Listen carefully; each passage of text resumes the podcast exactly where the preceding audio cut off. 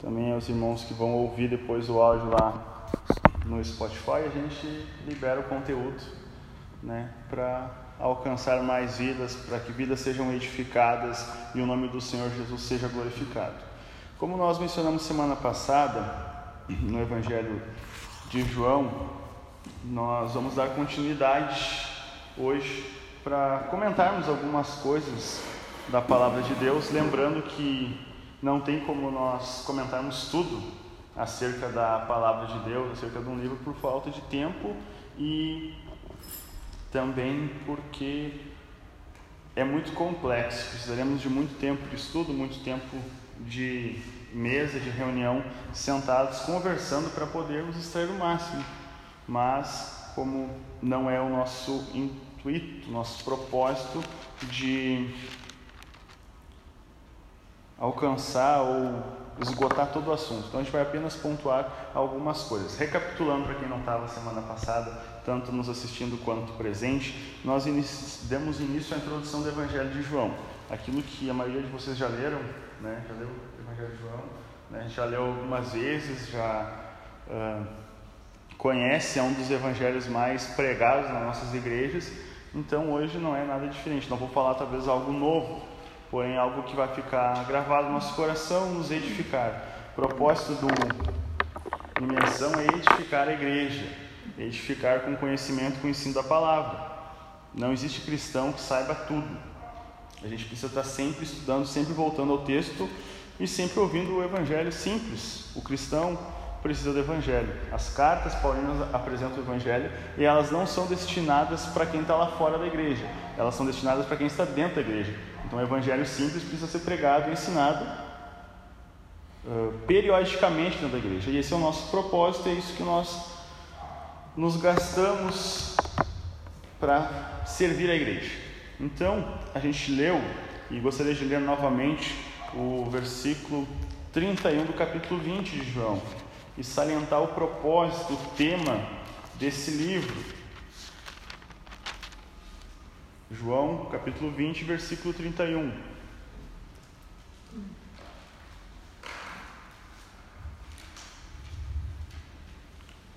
Versículo 30 e 31.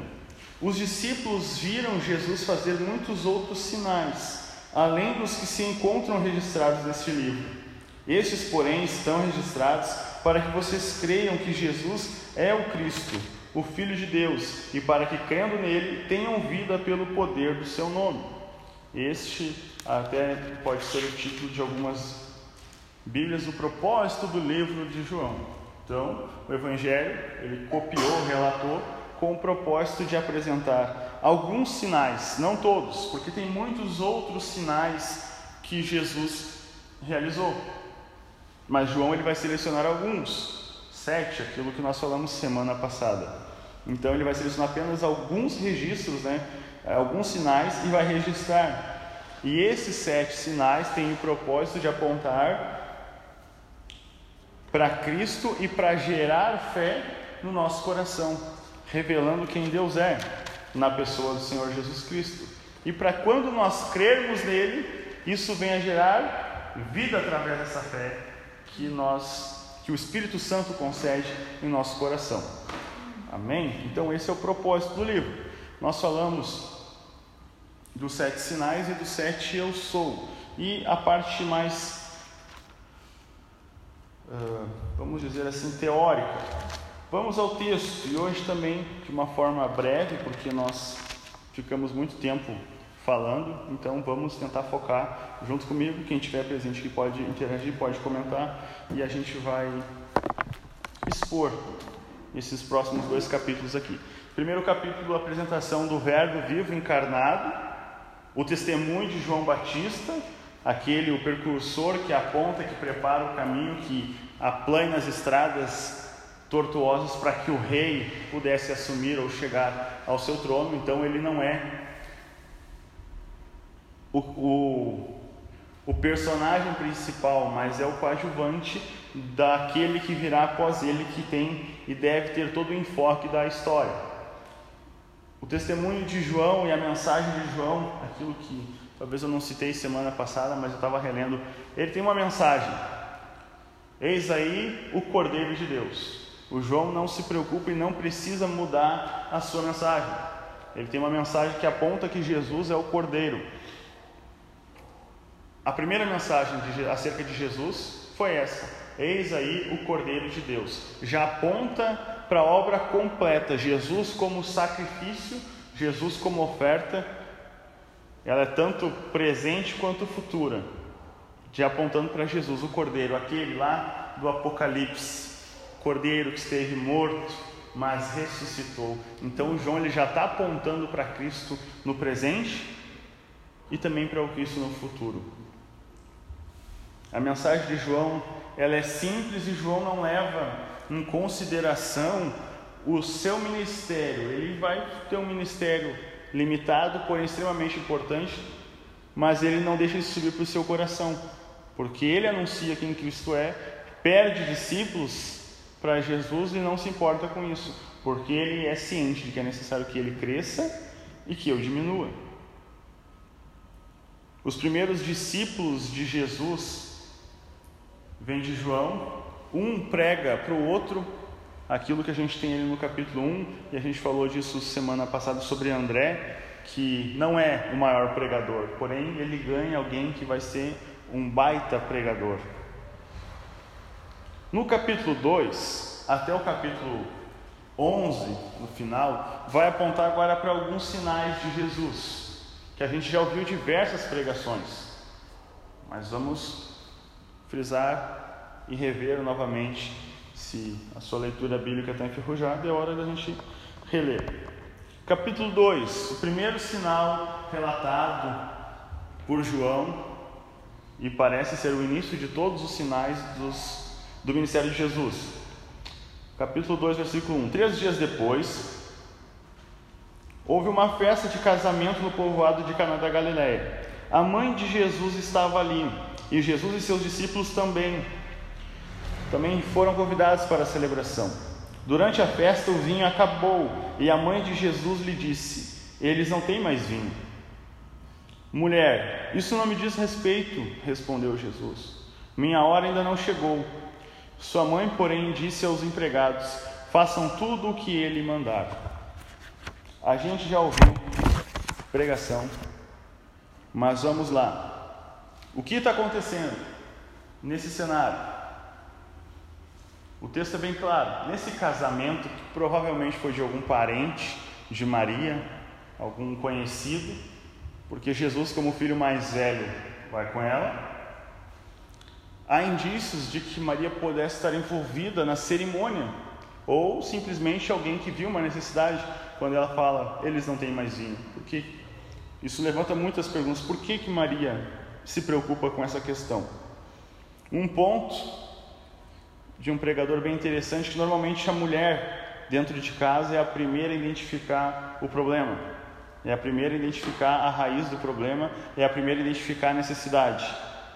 Então, como João vai dar muita ênfase às mulheres, e todos os evangelhos vão dar ênfase às mulheres diferentes da cultura da época, então essa mulher tem entende que há uma necessidade. Por quê? Porque todo casamento que durava cerca de nessa época de cerca de uma semana de festividades, lembra da festividade de Sansão?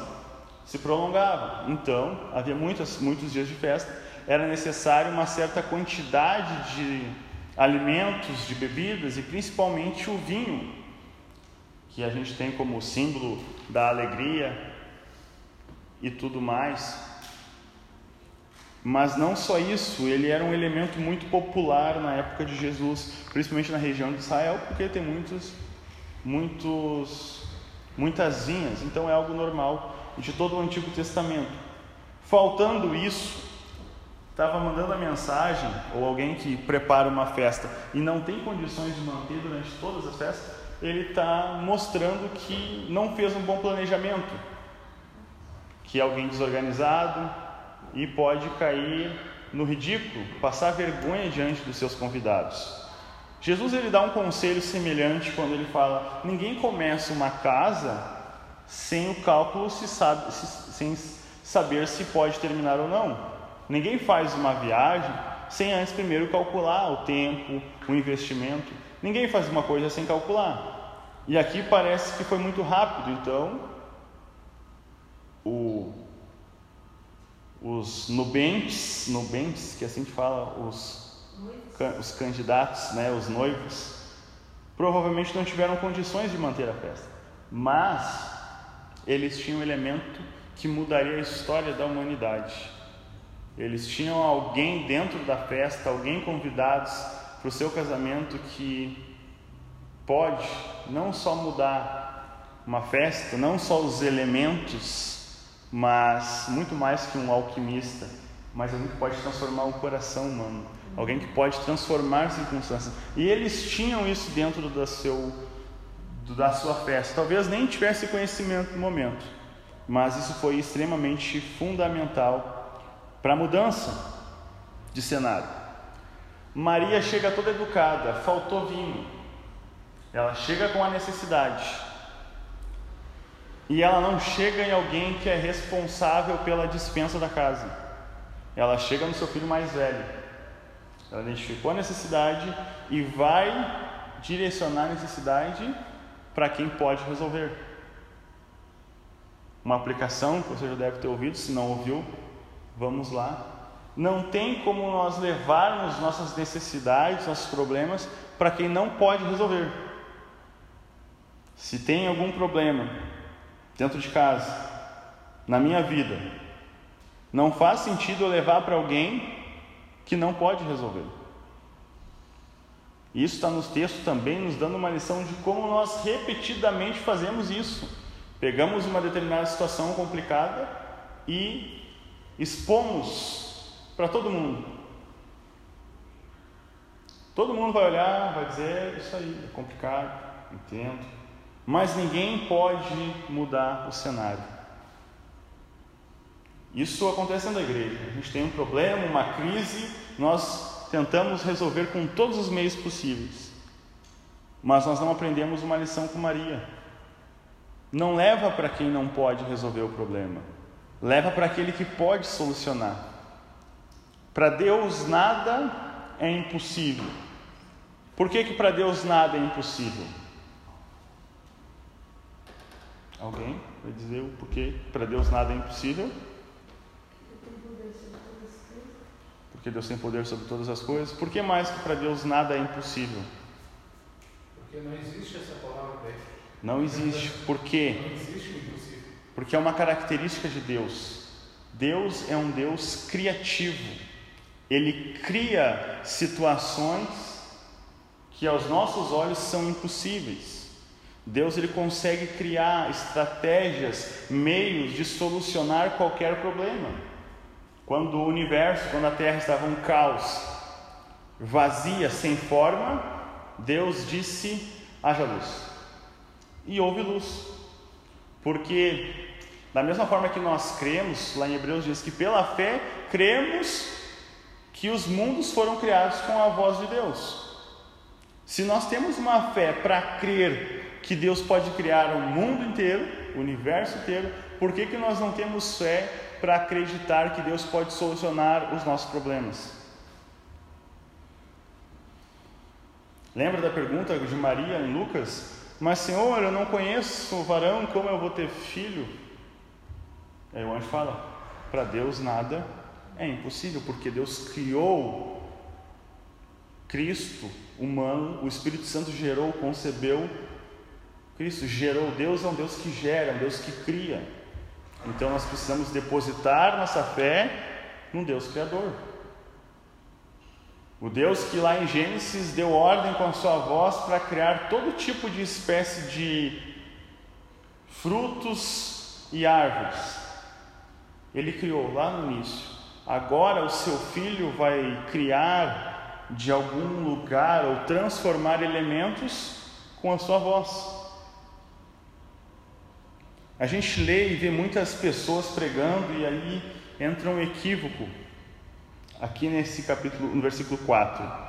Jesus fala para Maria: O que tenho eu com isso? Qual a minha relação com essa necessidade, com essa falta de vinho? E Jesus responde: Mulher, isso não te diz respeito. Em algumas versões, alguns pregadores, parece que Jesus está xingando quando ele chama a mãe de mulher e não de mãe.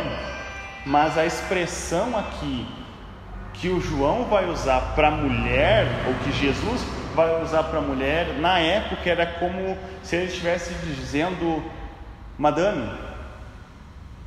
Mas nossos pregadores pegam isso e acham que Jesus está xingando a própria mãe, porque talvez não tiveram uma educação com Jesus.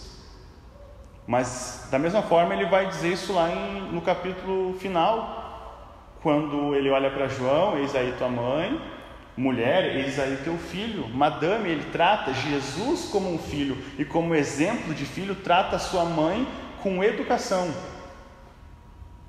E aqui a gente tem um exemplo prático da vida de Jesus, para aqueles filhos que acham que não precisam respeitar os pais. Jesus trata a mãe como uma madame, porque ela não é qualquer uma, agraciada dentro de todas as mulheres. Jesus não trata mulher. E alguns dos nossos pregadores, não, isso aí é coisa para menosprezar Maria, porque a Igreja Católica enfatiza tanto. E aquela gangorra, o que os católicos enfatizam tanto, os evangélicos desprezam tanto. Maria não era qualquer pessoa, era mãe de Salvador. E as lições que ela e a sua biografia na Bíblia nos passam são de importância para nós. E aqui Jesus trata com respeito a sua mãe. O que, que eu tenho a ver com isso, mulher? Ainda não chegou a minha hora. A hora de Jesus. Em todas as, toda a escritura do Evangelho de João, ele vai falar muito essa expressão: a minha hora não chegou, é chegada a minha hora.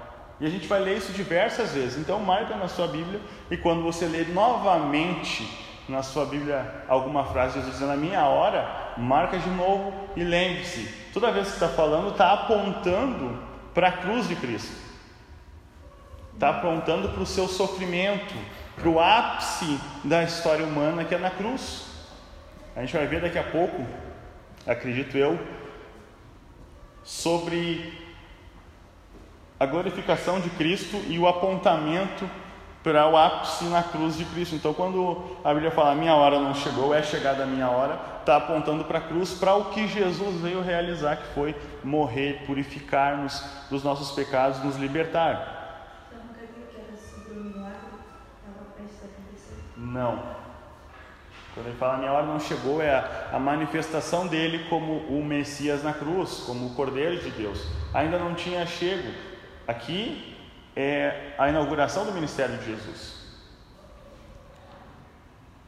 E também, como a necessidade era um vinho, e todo mundo, e a, pelo menos a Maria, esperava que Jesus provesse vinho de alguma forma. E esse vinho está apontando para aquilo que a gente vai ler mais à frente. Nem lembro se está no Evangelho de João, acho que não está no Evangelho de João. Que não se põe vinho novo em odre velho nem vinho velho em odre novo, porque senão eles vão se estragar os dois. O que Jesus quer falar sobre vinho novo que ele vem trazer? O sistema de leis judaicas estavam sendo tirado de uso. O cerimonialismo religioso para se chegar a Deus estava saindo de uso. E Jesus vinha agora trazer lei, verdade do Evangelho. Então ele vem trazer um vinho novo. Porém, ele fala para Maria: A minha hora ainda não é chegada de revelar esse vinho, mas como um sinal, como uma prova, ela crê e manda: Ó, façam tudo o que ele mandar fazer. Obedeçam-lhe em tudo, tudo que ele mandar fazer. Se ele mandar vocês ir até tal lugar, vocês fazem. Tudo que ele mandar. Maria chega educadamente a Jesus e agora dá uma resposta de crente, uma resposta cheia de fé. Façam tudo o que ele mandar. Ela concorda que a obediência a Jesus pode resultar no milagre. Ela concorda que se obedecer a Jesus, fazer tudo o que está previsto na sua vontade, algo sobrenatural pode acontecer. Ali perto, o texto vai dizer que haviam seis, seis potes de pedras, como está na versão de vocês? Talhas. Talhas, né? Seis talhas. Essas talhas ficavam provavelmente na entrada da, na recepção da festa da casa e seria o que nós usamos hoje como álcool gel. Toda, agora, todo lugar que a gente vai entrar tem alguém borrifando álcool gel nas nossas mãos, porque a gente precisa limpar as mãos para não contaminar outra pessoa. E isso não é simplesmente por causa do Covid, isso vem lá do judaísmo. Lavar as mãos e os pés é uma cerimônia judaica. Se a nossa sociedade hoje que vem da origem judaica cristã, lava as mãos antes de se alimentar, é porque os preceitos da lei ordenavam ao sacerdote, antes de trabalhar, de servir no templo, lavar as suas mãos. Imagine se o judaísmo não tivesse alcançado o mundo todo, o cristianismo, provavelmente nós seríamos aquelas civilizações que não lavam as mãos, como a gente tem no, no Oriente, na Ásia, alguns países que não têm esse hábito de higiene. É muito normal. Sabendo que naquele tempo não havia papel higiênico, né? Verdade. Obrigado, pastor. é verdade. Por isso que algumas, algumas re, regiões do Oriente não se pode fazer nada com a mão esquerda. É cultural. Né? Se você não sabe, todo livro de missões transculturais vai falar disso. Então, dentro do islamismo não se usa nada com a mão esquerda, porque é a mão da higiene pessoal, então não se utiliza essa mão.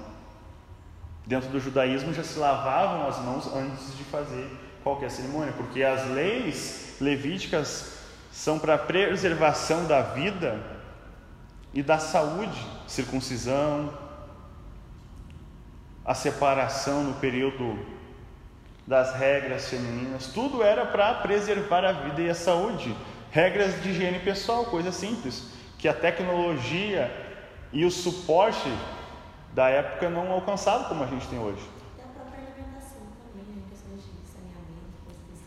Saneamento básico, coisas que não tinham na antiguidade. Quando a gente lê Mateus 5, se o sal for insípido, para nada mais serve a não ser para ser pisado pelos homens. Para que se usava o sal no Antigo Testamento? Não havia esgoto. Então, quando as famílias utilizavam da quem cresceu no interior lembra da patente da latrina? Latrina. Quando se esgotou, a gente enterra.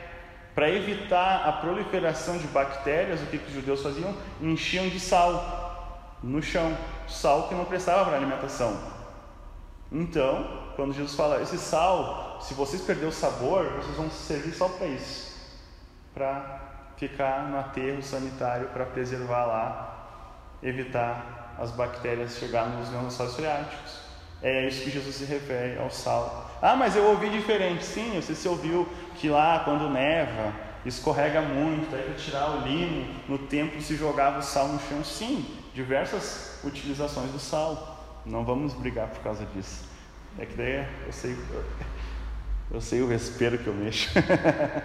né? O pessoal fica, não, mas não é para isso. É, era para ambas as coisas. Uh, vamos lá, onde é que eu estava? Nas talhas de purificação para se poder fazer qualquer coisa, principalmente na alimentícia, precisava-se desse cerimonial. E a gente vai ver Jesus batendo muito forte nos fariseus, porque eles lavavam o exterior das coisas para parecer ou para aparentar, para ter uma performance de santidade, mas o interior eles não lavavam. E o propósito da lavagem era para lavar o interior, para não se contaminar. Mas como eles eram tão hipócritas, estavam tão cegos, eles começaram a criar regras sobre as regras. E o judaísmo já não se tornou mais uma lei, uma religião que se aproximava de Deus, mas uma religião cheia de regras. Regras para cuidar da outra regra. A gente vai ver daqui a pouco sobre o sábado, eles encheram o sábado de requisitos humanos que não foi exigido e não foi pedido por Deus. Mas na o ser humano pecador legalista não consegue cumprir, começa a se basear nas regras, achando que isso vai lhe aproximar de Deus. E nunca, jamais, alguém vai se aproximar de Deus sendo legalista. Já vamos pontuar sobre isso. Essas talhas serviam para essa cerimônia. O vinho, tudo isso vai apontar para uma mudança de estação dentro do judaísmo, que é o que Jesus veio fazer. Ele vai interromper esses processos e apresentar um vinho novo, apresentar algo novo. Então ele transforma aquilo que era uma cerimônia judaica em algo novo, algo doce, algo muito melhor que eles não tinham experimentado ainda. E esse é o Jesus que nós acreditamos. É isso que Jesus fez. Ele vai transformar algo legalista em algo doce, em algo agradável. O próprio João, na epístola, vai dizer: os seus mandamentos não são penosos. Eu e o Bruno conversamos sobre isso num, numa live de imersão. Tem lá o áudio se você quiser procurar no Spotify. Bruno, querido, está na Itália, ele é Jéssica. Os seus mandamentos não são penosos, porque aquele que é nascido de Deus obedece a Deus sem problema. servir, obedecer a Deus não é um fardo que nós temos que carregar. Aquela coisa que às vezes a gente ouve, não, eu não posso me atrasar porque eu tenho que ir no culto hoje. Eu tenho que fazer isso. Ou, ah, não, eu não posso fazer isso porque ah, eu não posso fazer. Não, mas faz isso aí, não é pecado. Não, não, mas eu não posso fazer. Esse não posso, esse eu tenho que fazer, tem que ser mudado o nosso vocabulário. Nós somos cristãos. Nós não somos legalistas. Nós não vivemos numa observância com um checklist: isso eu fiz, isso eu não fiz, isso eu fiz, isso eu não fiz. Nós não somos um empregado de Deus. Nós somos filhos de Deus. Nós somos nascidos de Deus. Então os seus mandamentos não são penosos. Se eu não faço algo errado, não é porque eu sou obrigado a não errar, mas é porque eu tenho prazer em não cometer um pecado para ficar próximo do meu Deus, porque o Espírito Santo habita em mim.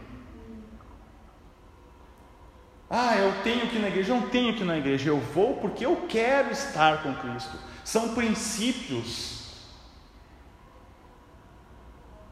E os seus mandamentos devem ser prazerosos. Se eu não tenho prazer na lei do Senhor e nela meditar de dia e de noite, eu tenho que rever o meu cristianismo.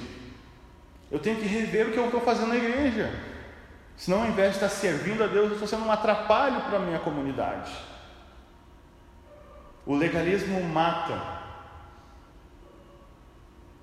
a gente precisa voltar e reconhecer a nossa identidade em Deus, que nós somos filhos de Deus e que o nosso Deus é um Pai amoroso, não um patrão que vai nos dar advertências se a gente errar, vai colocar lá, tu errou aqui, está reprovado nisso aqui, não posso confiar mais em ti. Não. Se alguém pecar, filhinhos, nós temos um advogado junto a Deus, ao nosso Pai. E com isso eu não estou abrindo mais para, não, eu posso fazer o que eu quiser então, que está tudo liberado. Não, nós não estamos. O problema de algumas pessoas na igreja é pular do legalismo para a libertinagem. E há, há uma transição muito grande. Pessoas que foram oprimidas no evangelho legalista, quando rompe com isso, acabam se tornando libertinos. Agora eu posso fazer tudo, não tem problema, nada é pecado. Não! Se a gente for, for voltar lá para o áudio nosso do Imersão de Gálatas, a gente vai falar sobre isso, sobre legalismo e antinomismo. Lá a gente vai falar sobre isso. Então vai lá. Jesus vem nos dar vida, liberdade, para vivermos como filhos.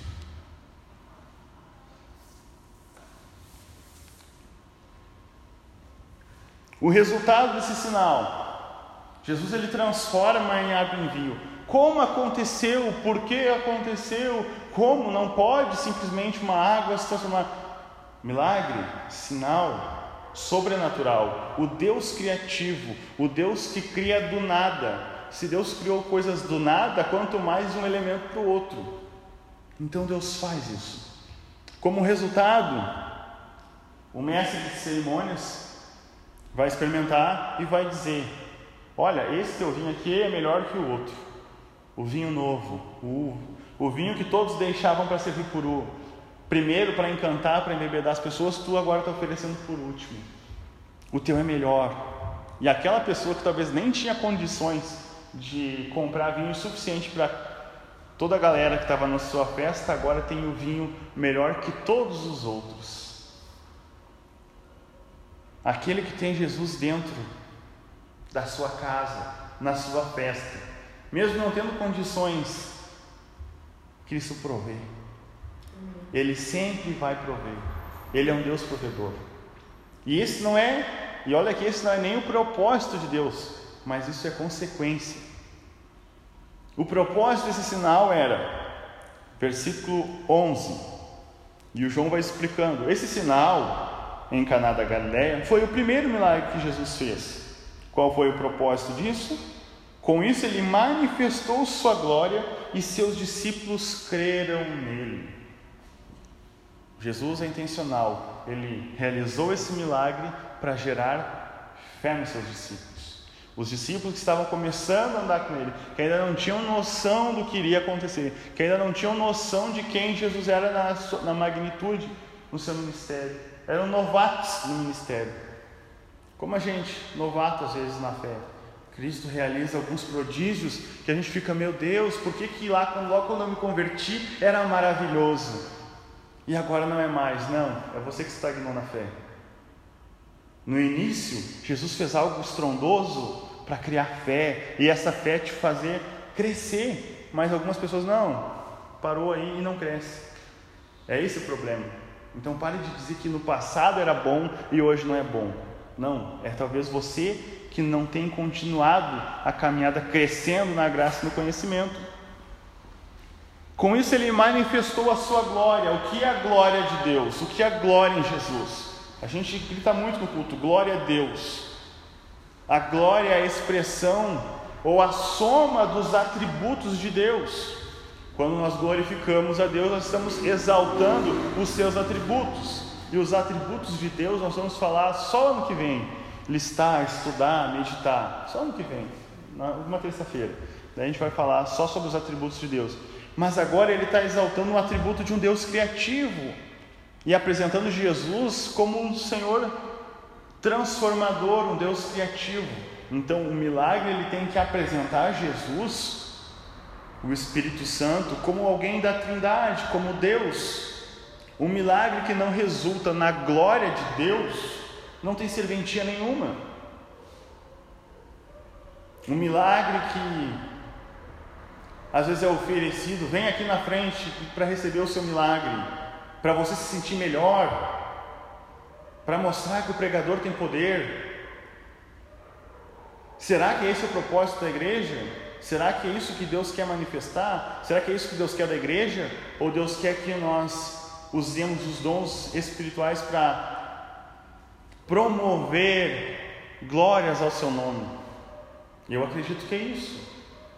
Um milagre na igreja tem que resultar na glória de Deus e gerar fé no coração das pessoas. Um milagre que não glorifica Deus e que não gera fé, não confusão. Esse é o propósito nosso como igreja.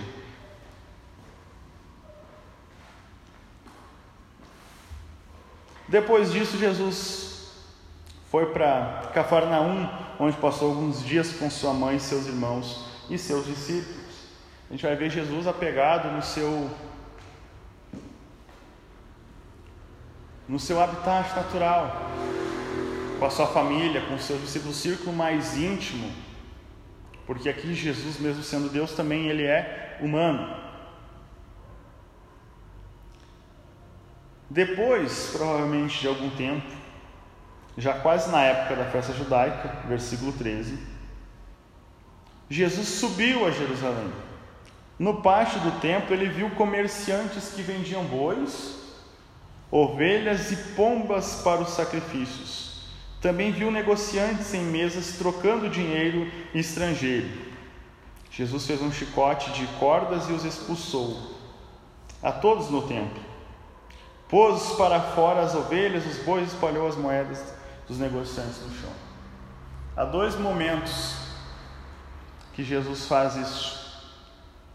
Aqui em, em João, no início do ministério, depois lá em Mateus, Lucas, já para o final do seu ministério. Jesus faz a mesma coisa. Ele interdita o templo. Jesus está numa festa, num ambiente familiar, transformando água em vinho, dando um vinho doce, um vinho bom, num ambiente familiar, em algo agradável. E dessa festa, externando misericórdia, graça, ele vai para o templo, onde ele vem com juízo, onde ele vem com violência. E o João, que trabalha com o contraste, está nos apresentando o contraste de Jesus que vai interditar o templo, não somente purificar, mas interditar. Durante a Páscoa, milhares de pessoas se reuniam em Jerusalém. Alguns dizem que se tinha 50 mil pessoas morando em Jerusalém, chegava cinco vezes mais no período da Páscoa, das festividades. Então imagine como estava lotado. É previsto na lei judaica, o que a gente já leu em Levítico e Deuteronômio, que aquele que não tivesse condições de levar o seu animal criado na sua casa, o melhor do animal previsto na lei, para ofertar no templo, no tabernáculo, e agora aqui no templo, ele poderia comprar no templo, e era legalizado pela lei judaica ter o comércio dentro do templo ou em, um, em algum lugar para a pessoa chegar lá, eu te dou tantos réis e tu me dá um boi para eu ofertar. Era legalizado porque não tinha como sair lá do Egito com um boi e levar, chegar a oferecer o melhor para Deus, porque isso ia se deteriorar no caminho. Então estava previsto na lei essa compra, esse câmbio de dinheiro pelo animal. Só que o ser humano é sem vergonha até o último, né? Havia o pátio dos gentios. Depois a gente não citou isso no, no imersão ainda, a divisão do templo. Ano que vem talvez a gente cite. No pátio dos gentios era feita essa troca. Imagina, tinha boi para vender, tinha ovelha para vender, tinha os pombos para vender, tinham pessoas vendendo e tinham moedas sendo trocadas. Imagine essa cena agora. Conseguiu ouvir o barulho da cena? Sabe para que servia o pátio dos gentios? Era o único lugar que alguém não judeu podia falar com Deus, podia adorar Deus. Imagine adorar Deus nesse barulho todo. Como alguém se aproximava de Deus nisso? Agora imagine que está previsto na lei tu chegar com o teu animal ou com o teu dinheiro e comprar. Mas aí alguns sacerdotes, não, vamos fazer o seguinte, vamos criar uma moeda do templo e a gente só vai trocar, comprar e vender com essa moeda do templo. Daí eu sou de fora, sou lá do outro lado da Palestina, tenho meu dinheiro, da minha região. Chego no templo e quero comprar, não, não, primeiro tu tem que trocar por tanto. É a mesma coisa que eu chegar com 50 reais e querer comprar 50 euros. Não vai dar. Vou dar 50 reais, vou sair com 25 euros.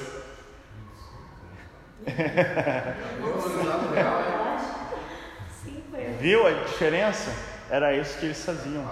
Por isso que o João destaca, ó, eles estavam trocando dinheiro estrangeiro.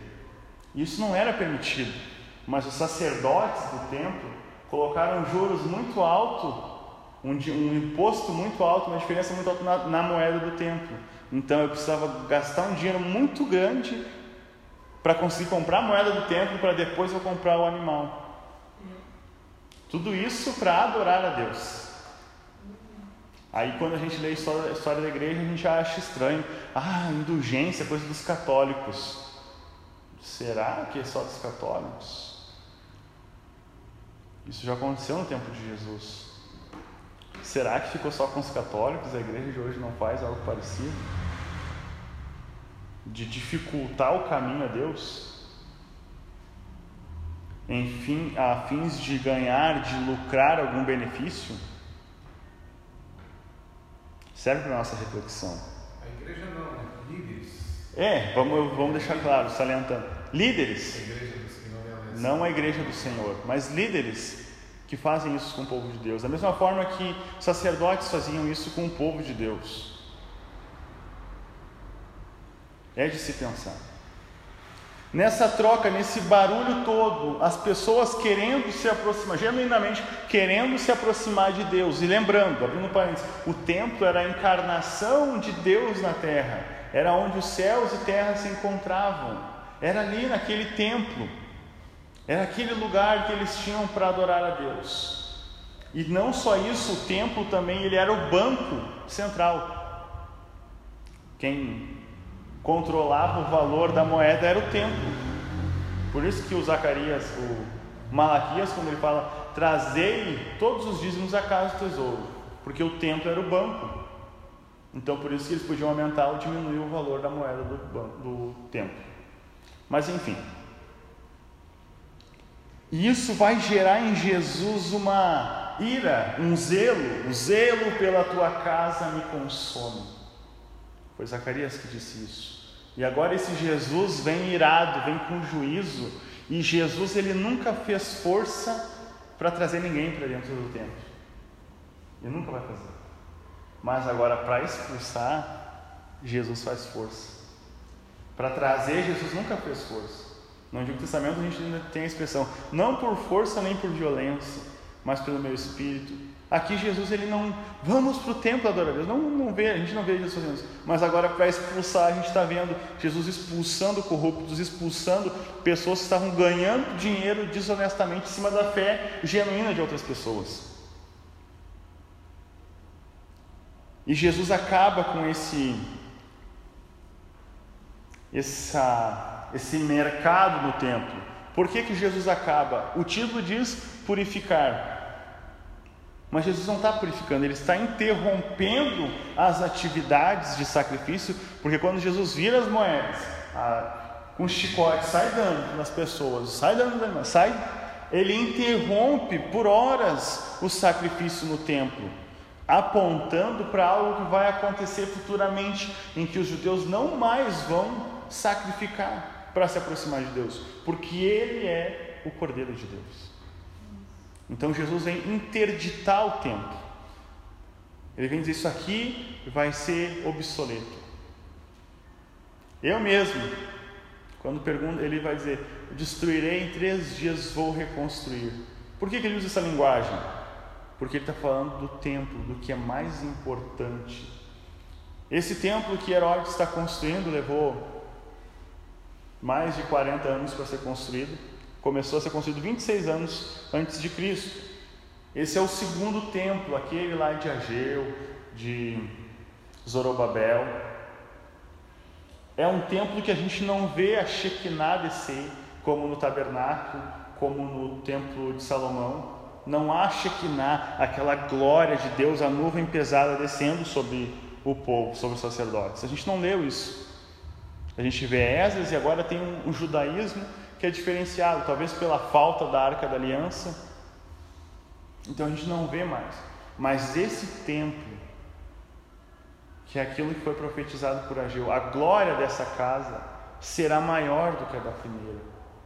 Porque enquanto a outra Deus se manifestou em nuvens, a outra Deus se manifestou apenas com fogo, uma presença agora não, ele vem em carne tabernaculando, se relacionando, se aproximando, dando conselhos, sendo maravilhoso conselheiro, dando paz, sendo o príncipe da paz.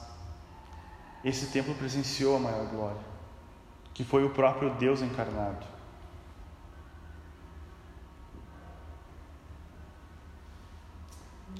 Jesus responde quando pergunta que sinal quando pedem um sinal para comprovar a autoridade de Jesus. Nos dê um, um, comprovante de que tu tem autoridade para fazer isso. Jesus fala aqui, ó, destruam esse templo, em três dias eu o levantarei. Mas como foram 46 anos para construir esse templo, como vai reconstruir em três dias? Mas Jesus estava falando do seu próprio corpo. Deus não estava mais encarnado no templo, mas estava encarnado na pessoa de Cristo.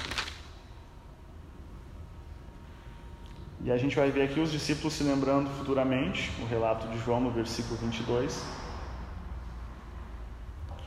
23. Por causa dos sinais que Jesus realizou em Jerusalém durante a festa da Páscoa, muitos creram nele. Jesus, porém, não confiava neles, pois conhecia todos. Ninguém precisava lhe dizer como o ser humano é de fato, pois ele conhecia a natureza humana. A gente se espantou quando ele disse para Natanael: Eu te vi debaixo da figueira. Não é que Jesus tinha visto somente o Natanael debaixo da figueira, mas ele conhece a todos. Ele conhecia o pensamento de todos, ele é Deus 100%. Por causa desses sinais, muitos creram nele. Sinais de Jesus levam para fé, gera fé. As pessoas creram nele. Porém, Jesus não acreditou neles. Embora ele tivesse acreditado em, em Jesus, Jesus não acreditava. Jesus conhecia eles. Sabia que eles não eram de confiança que eles não estavam sendo genuínos, porque esses mesmos que, que acreditaram nos sinais, agora, lá na frente, vão gritar crucifíquio. Crer em sinais não é suficiente. Crer em sinais, saber que Jesus faz milagres e maravilhas não é suficiente. E eu fiquei meditando nesse texto. Pouco tempo que eu tive hoje, eu acho que a minha energia maior foi pensando nesse texto. Não escrevi nada disso, mas eu parei e fiquei meditando. Jesus não acreditou nessas pessoas que demonstraram acreditar nele. O texto é bem claro. Jesus não confiava neles, pois conhecia todos. E aquilo que eu sempre prego sobre conhecer a Deus, Jesus confia em nós hoje.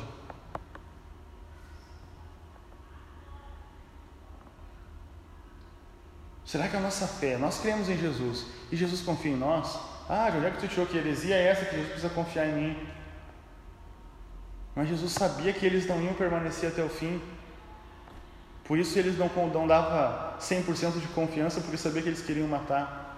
Será que Jesus confia em nós hoje? Será que nós permaneceremos até o fim? Se hoje Jesus tem testificado no seu coração, diferente daquelas pessoas, tem investido na sua vida, tem te libertado, te transformado, porque ele confia em você. Embora alguns não gostem desse termo, mas é uma doutrina 100% bíblica. Ele nos predestinou, nos escolheu nele. E se ele fez isso, é porque você deve ir até o fim. Você deve ser fiel. Aquele que permanecer até o fim será salvo. Nós precisamos permanecer nele. E essa vai ser a mensagem de João em breve. Nós precisamos permanecer porque ele tem confiado, porque Ele tem operado em nossa vida, mas não somente pelos milagres de Jesus. Quantas pessoas que não receberam cura, milagres, morreram distante do Senhor Jesus? Isso não é suficiente. No capítulo 3, Jesus vai ter uma conversa. Vamos para o capítulo 3. E a gente já vai encerrar, para não ficar tão massivo Havia um homem chamado Nicodemos, um líder lá do Sinédrio dos judeus, que foi à noite, em algumas versões, na minha de certa noite foi. E o que, que a gente pensa quando fala que ele foi certa noite, que ele foi de noite? Que Nicodemos queria se esconder dos outros. Vamos ler o texto. Certa noite veio falar com Jesus e disse: Rabi, Todos nós sabemos que Deus enviou o Senhor para nos ensinar. Seus sinais são prova de que Deus está com o Senhor. Jesus respondeu: É necessário nascer de novo. Quem não nascer de novo não verá o reino de Deus. Como pode um homem velho nascer de novo? perguntou Nicodemos. Acaso eu posso voltar ao ventre da minha mãe segunda vez? Então, o Nicodemos vai à noite, e a gente já julga o Nicodemos que ele foi escondido, que ele foi à noite. A gente sabe pela história, pelos relatos, que Nicodemos tinha condições, porque ele com José de Arimateia vão sepultar Jesus. Vamos usar nossa imaginação um pouquinho. Dois mil anos atrás, o que, que a gente não teria que tem aqui nesse tempo? Iluminação, banheiro, parede rebocada, ar-condicionado, ventilador, esse tipo de cadeira de plástico, microfone, papel nesse formato. Então já trabalhou a mente. Iluminação. Nem todo mundo tinha iluminação para fazer as coisas à noite. Só fazia as coisas à noite quem tinha condições, quem investia para fazer algo à noite. O dia judaico é quando nasce o sol e quando se põe o sol. Os italianos são assim. Toda a cultura romana era assim. O dia útil era assim: saiu o sol, pronto para trabalhar. O sol dormiu, acabou as atividades. Paulo vai falar isso. Nós não somos da noite, nós somos do dia. Porque se alguém anda à noite, tropeça porque nem todo mundo investia em lamparinas para ficar andando à noite. Jesus provavelmente hospedado em algum lugar, alguém com condições agora que acalmou, que já a galera não está mais na volta dele, porque escureceu, agora eu vou ter como me aproximar dele, porque eu tenho condição, coisa que o outro não tem. Então vamos imaginar o Nicodemos nesse cenário, para tirar essa ideia de que o Nicodemos foi escondido porque tinha vergonha de Jesus. É porque também eu li algumas notas de que ambos eles eram muito importantes, né? Tanto o próprio Nicodemos, ele era um homem, né, um líder, um homem importante, que possivelmente ele tinha um dia corrido, assim como Jesus também, né, naquela função toda, também tinha dias corridos. E essa questão do, do esconderijo de Nicodemos, né, essa questão misteriosa, eu acho que, que uma das coisas que mais pesa é por conta da própria mulher samaritana, né? Que, que diz que a mulher samaritana ela foi buscar água no meio-dia, daí já prega a questão dela já estar se escondendo, estar fazendo algo fora do tempo. Né? Eu acho que acaba sendo um pouco por conta disso também. Ok. Só quem não ouviu, a Bruna contribuiu dizendo que o Nicodemos também era muito ocupado nas suas atividades como líder, da mesma forma que Jesus. Então, à noite pode ter sido o melhor lugar que para os dois se encontrar. Também vai ter um contraste com a samaritana que vai tentar se omitir indo ao meio-dia, quando tem o máximo de luz possível, porém era o momento que ninguém saía para pegar água. Mas enfim, o Nicodemos vai até Jesus. E ele vai fazer a mesma coisa do texto acima.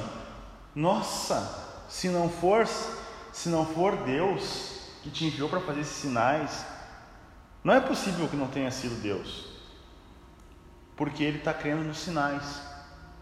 Sinais, milagres, não é suficiente para gerar salvação. Aqueles homens, Jesus não confiava neles porque sabia que eles só estavam acreditando em Jesus como alguma coisa, como um profeta, por causa dos sinais. E Jesus ele não quer apresentar apenas sinais. Sinais não vão gerar fé salvadora. O que é necessário para a salvação? O que é necessário para confirmar de fato que somos salvos em Jesus? E Jesus vai falar essa vai apresentar essa verdade não para pessoas pecadores. Ele não vai falar para a samaritana, ele não vai falar com os discípulos, ele não vai trocar essa.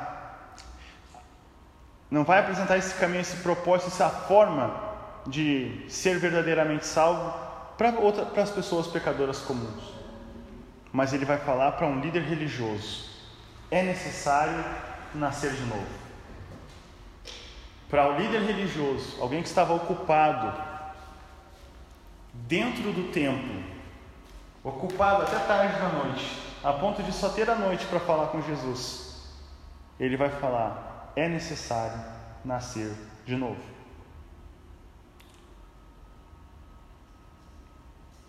Isso soou tão estranho aos ouvidos do líder, do sábio Nicodemos.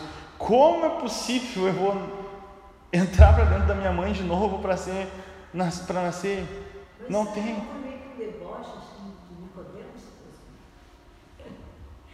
Certa forma, porque como assim, Guri? Imagina o sábio Nicodemos, talvez um pouco mais velho que Jesus. Sim. Que história é essa, Guri? Que sábio que tu é, que rabi que tu é, se tu tá me falando que eu tenho que entrar para minha mãe de novo, o ventre da minha mãe para nascer, não faz sentido. Não faz sentido é tu ser um líder religioso não entender essas coisas. E quantos Nicodemos às vezes nós temos na igreja?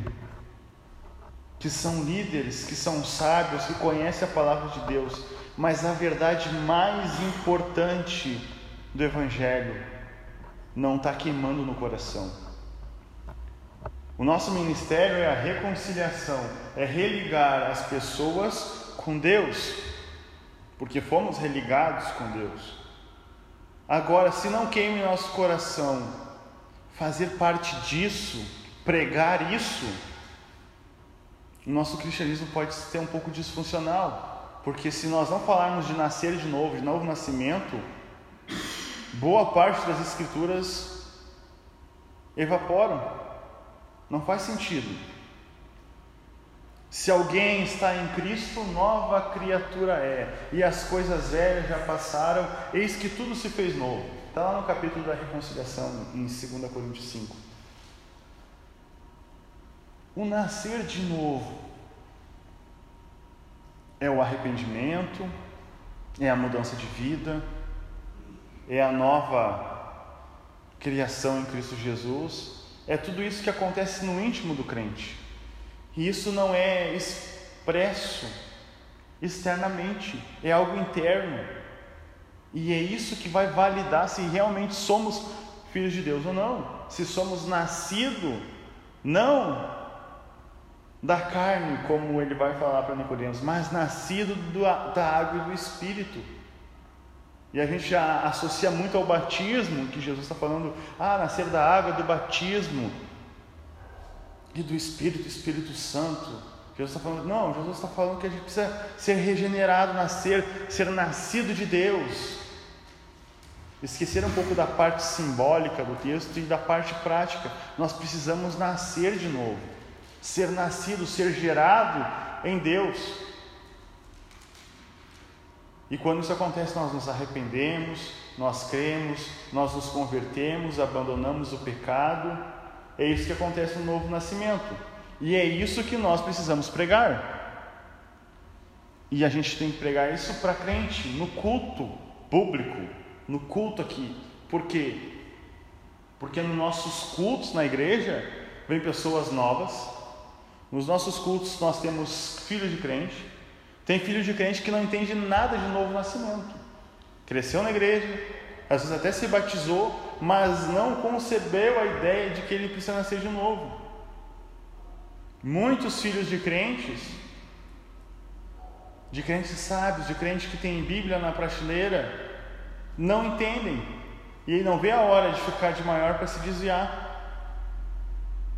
para poder fazer as suas escolhas, porque não entenderam nascer de novo, porque às vezes o nascer de novo não é salientado nos nossos púlpitos. E Jesus é bem claro para Nicodemos, antes de qualquer toda aquela bajulação de Nicodemos, que tu é mestre, que eu sei que tu é mestre e tal. Eu creio, só pode ter sido enviado dos céus.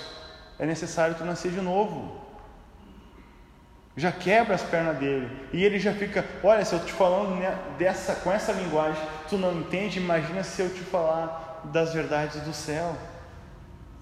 Se a gente na igreja, na nossa família, comunidade, nós não compartilhamos do novo nascimento, que é algo básico, como a gente vai poder compartilhar coisas maiores? A gente quer jovens avivados, cheios do poder de Deus, mas o novo nascimento não é pregado. Os jovens se convertem porque hoje é moda ser crente, mas não porque eles entenderam o novo nascimento. Congregam conosco, participam da ceia, se batizam, fazem todos os processos, mas não entendem o novo nascimento. Se falar qual era a diferença antes do mundo para agora, não, eu não faço mais isso, eu não faço mais aquilo. Olha o legalismo se apresentando de novo, porque a gente quer moldar as pessoas às regras da religião. E Jesus ele não está preocupado com as regras da religião, ele está preocupado com nascer de novo. É difícil a gente perguntar para um jovem: o que, que mudou na tua vida antes depois de tu entrar para a igreja? Ah, é que agora eu não faço mais isso, agora eu tô, me sinto melhor, agora eu parei de beber, então isso meu. Tá, só isso que mudou? e comunhão com Deus, e coisas eternas, e frutificar.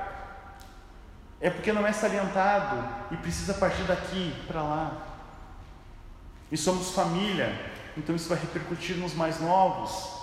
Criança de 4, 5 anos precisa ouvir falar do nascer de novo. Crente velho na fé precisa ouvir falar disso. Tu nasceu de novo, tu não é o velho homem.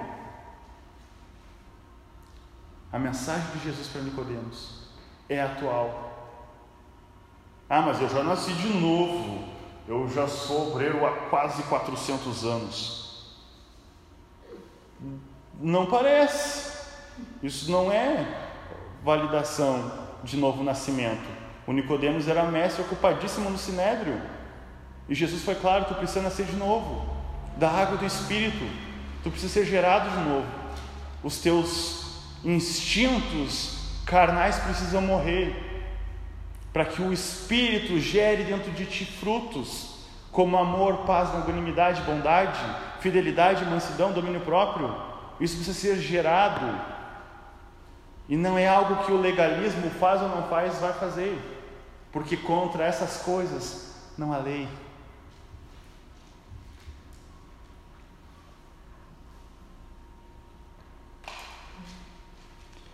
Nesse discurso, nessa conversa íntima de Jesus com Nicodemos,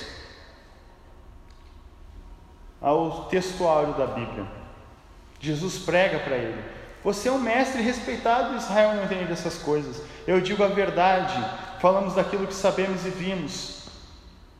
E no entanto, vocês não creem em nossos testemunhos. Se vocês não creem em mim quando falo dessas coisas terrenas, como vão crer nas celestiais? Ninguém jamais subiu, exceto aquele que desceu, o filho do homem. Como Moisés no deserto levantou a serpente de bronze numa estaca, também é necessário que o filho do homem seja levantado para que todo aquele que nele crê não pereça, mas tenha vida eterna. Nesse texto, o Nicodemos é apresentado a missão, a obra de Jesus, de que ele vai ser levantado no madeiro. O Nicodemos já sabia, peraí, como assim levantado? Mas ainda não entrou na mente dele a crucifixão de Jesus. Talvez lá no futuro ele vai entender isso que Jesus pregou para ele agora. Da mesma forma nós, quando somos chamados para a fé em Cristo Jesus, nós não entendemos tudo, mas ao longo da caminhada nós vamos entender o processo. Por isso nós precisamos permanecer, progredir. Se entrou hoje para a igreja, se converteu agora, continue, se esforce, se dedique, porque mais à frente você vai entender aquilo que Deus tem comunicado no seu coração. Caminhe com pessoas que te levem a Deus. E para Nicodemos, Jesus revela o plano de Deus, porque Deus amou o mundo de tal maneira que ele deu o seu filho. Se Deus deu um filho é porque Deus é pai. E no judaísmo legalista que Nicodemos está inserido, Deus não é chamado de Pai. E eles não dizem eu sou filho de Deus. Essas expressões, segundo a história, usada por um judeu depois de Jesus, foi 300 anos depois de Jesus que alguém se referiu a dentro do judaísmo como Deus como Pai, dizendo que era filho de Deus. Porque o Deus paterno que é apresentado por Jesus não era o que os judeus tinham. E aí, quando Jesus vem e se manifesta como Filho de Deus, o meu Pai, eles ficam indignados e as pedras da religião querem matar Jesus. Como tu pode dizer que é filho de Deus? Se eu faço tudo, mas não sou um filho de Deus amado. Aí Jesus fala para Nicodemos, porque Deus que é Pai, Ele amou. Entende, Nicodemos? Amar, amar é dar. Amar é salvar, amar é livrar do mal. Sabe, parece a escolinha, tia da escolinha, com os folhetinhos explicando, era Jesus para Nicodemos. Tu é mestre, mas tu não entende que Deus é Pai, que Deus ama, e porque Deus ama, Ele dá o Filho para salvar e tirar da condenação eterna. Não só tirar da condenação eterna, mas dar uma vida eterna.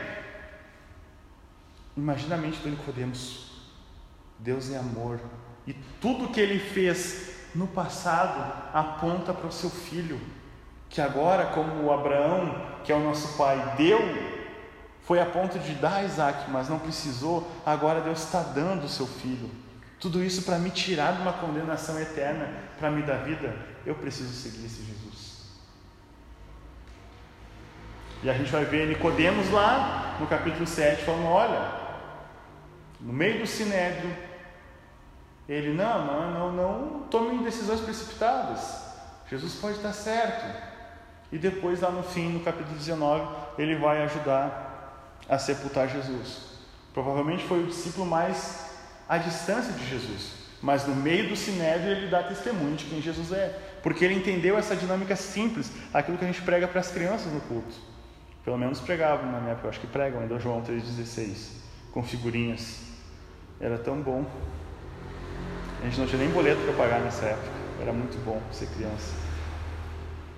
Não há condenação, Nicodemos, para aquele que crê em Jesus. Para aquele que crê.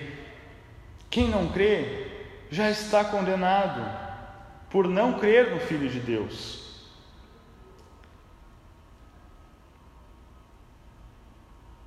E a condenação é essa, Nicodemos. A luz de Deus veio ao mundo, mas as pessoas amaram a escuridão. E o Nicodemos que foi à noite, agora Jesus faz a mente dele, olha, eu vim na luz, mas as pessoas amaram a escuridão, preferiram não me conhecer. Aquilo que no capítulo 1, versículo 12 já fala: Ele veio para os seus e os seus o rejeitaram. E daqui para frente a gente vai ver muito dos judeus rejeitando Jesus. Escolhendo a obscuridade, o não saber, o rejeitar, do que crer e condenação é não crer no Filho de Deus, é rejeitar a luz. Por isso, nós, como igreja, sal da terra e luz do mundo, precisamos dar testemunho de quem Jesus é.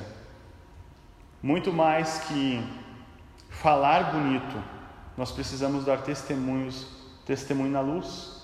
Paulo fala: olha, abandone a maneira de viver, vocês não estão em trevas, vocês estão em luz. Quem faz as coisas na luz, todo mundo vê. E é isso que conta. Nós precisamos dar testemunho, vida diária que esteja debaixo da luz, a ponto do mundo ver. Eu ia puxar uma outra, mas deixa. Ia falar do gasofilaço. O gasofilaço é lugar de luz. Jesus está vendo o testemunho ou a oferta daquela mulher num lugar de luz. E além do. Deixa para lá. Não vamos nisso aqui. Uma hora e sete minutos já falando. Falo da Samaritana ou não falo? Falo da Samaritana ou não falo? Tem meia hora que já tem uma hora falando. Só eu apresentar aqui fala, a minha, fala a sua versão. a minha versão, porque que eu sempre prego que, que Nicodemos veio à noite. Porque que. Não, o que, que é isso? Não, Porque que. Ah, tá. Porque que eu sempre preguei e, e falei que Nicodemos veio à noite ter com Jesus, né? Com aquela. Ah, com aquela. ah, ah, ah, com aquela versão de deixar claro que foi às escondidas, Uhum. né? João 12, 42 diz assim: Ainda assim, muitos líderes dos judeus creram nele, mas por causa dos fariseus não confessavam a sua fé, com medo de serem expulsos da sinagoga, pois preferiam a aprovação dos homens do que a aprovação de Deus.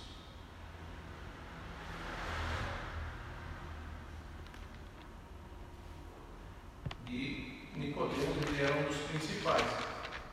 Como foi o primeiro contato dele com Jesus, certamente não seria durante o dia. Né? Teria que ser num momento mais reservado, uh, quero conhecê-lo. Né?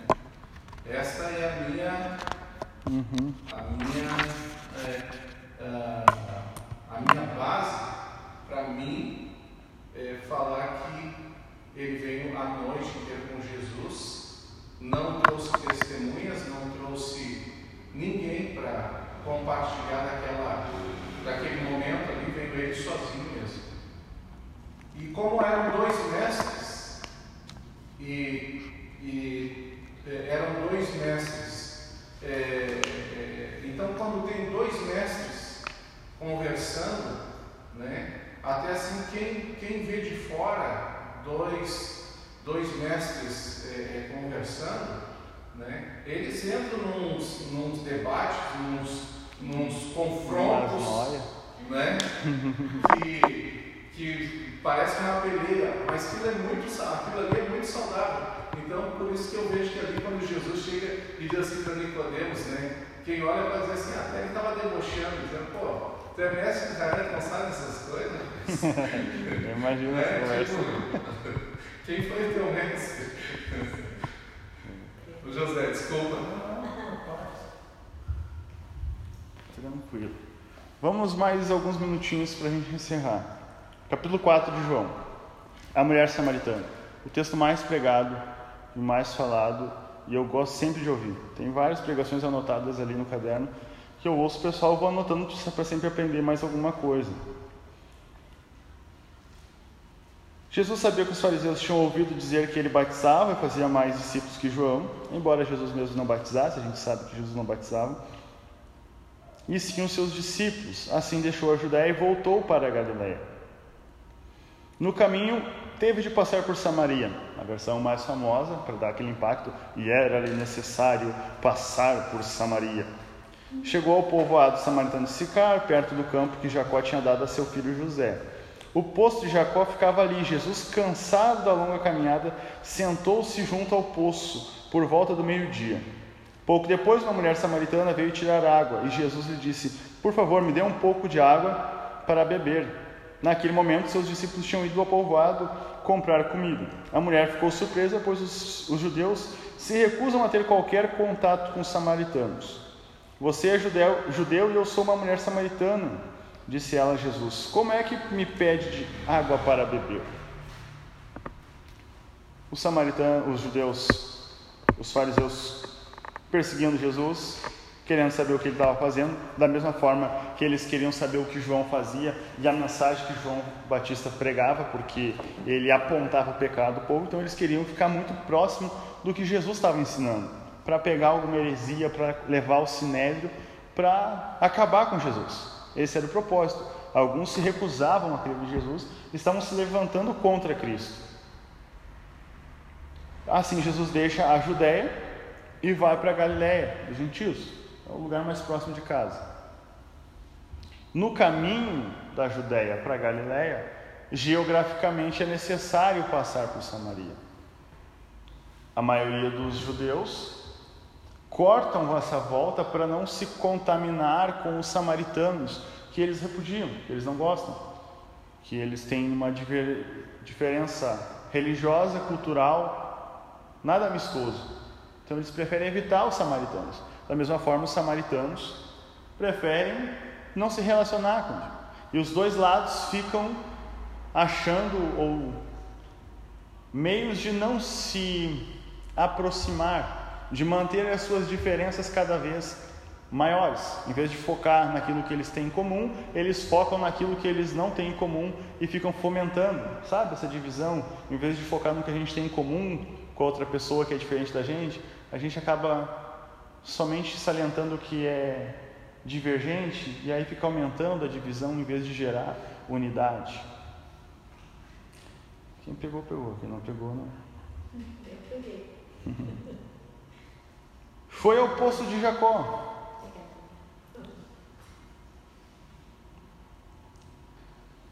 Quando ele chega ali, a Bíblia diz que Jesus estava cansado da longa viagem. E a gente tem esse texto, prova para dizer que Jesus era humano, que ele cansou. Mas não é só isso. Deixa eu ver se eu lembro, uma, se eu acho aqui uma frase bem interessante sobre esse cansaço de Jesus. Não tive tempo de anotar. Deixa eu ver se eu abro aqui. Jesus cansado, lembrando que Jesus é Deus. e alguns textos na Bíblia que falam que, que Deus está cansado de algumas coisas, cansado dos nossos pecados, lá em Isaías 43 e 24. Alguém para ler? Só para ver aqui. Isaías 43, 24. 43, 24. 43, 24. Isso. Você não me comprou nenhuma cana aromática, nem me saciou com a gordura seus sacrifícios. Mas você me sobrecarregou com seus pecados e me deixou exausto com as suas ofensas.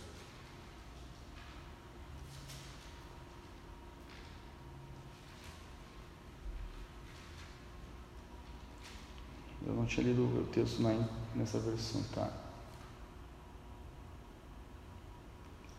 Aqui fala de um Deus falando que está cansado com os pecados. Isaías 1,14. Está aqui do lado. 1,14 eu achei aqui. Odeio suas festas de lua nova e celebrações anuais. São um peso para mim. Não as suporto.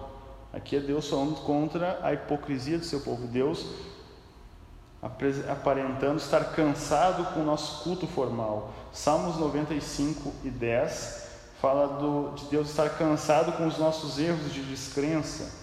Isaías 63 e 10 fala de estar cansado com nossa resistência ao seu espírito.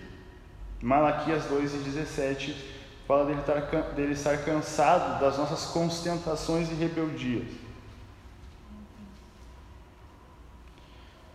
Talvez tenhamos cansado ao Senhor de modo especial, conforme se lê lá em Amós 2, 1 ao 13 onde são mencionadas singulares provo provocações. E Isaías 7,13 fala também: Ainda cansais também, ó meu Deus, Deus cansado. A gente tem cansado o Senhor. A gente usa isso muito, sim, para texto, prova. Ah, Jesus sentou no poço de Jacó e estava cansado. Mas essa mensagem subliminar de Deus cansado com algumas coisas cansado com os nossos pecados, cansado de nós sermos rebeldes, cansados de nós resistirmos ao seu espírito. Ah, mas Deus não cansa, só Jesus cansou porque era humano. Entenda a linguagem bíblica da mensagem que quer passar. Porque a gente vai ver depois os discípulos, mas espera aí, alguém lhe ofereceu alguma coisa? E Jesus fala: Não, não, não quero coisas físicas. O meu alimento, aquilo que eu me sacio, é fazer a vontade do meu Pai. Então, se eu estou cansado, também não é só físico, mas é de vocês não fazerem a vontade do meu Pai.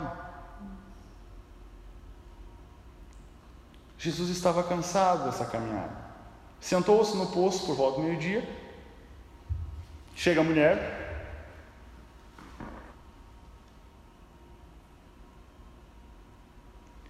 E ele pede dá-me de beber. E a gente aprendeu isso em diversas vezes. Uma forma de evangelizar, de conversar alguém pedindo algo informal, algo aleatório. Oh, me dá um gole da tua água aí. Ah, como é que tá? Ah, tu tá bem. Sabe, a gente aprende isso. Vamos passar essa parte. Jesus pergunta e vai direto ao ponto. Mas ele está num poço, é óbvio que a única coisa que tem que fazer é pedir água.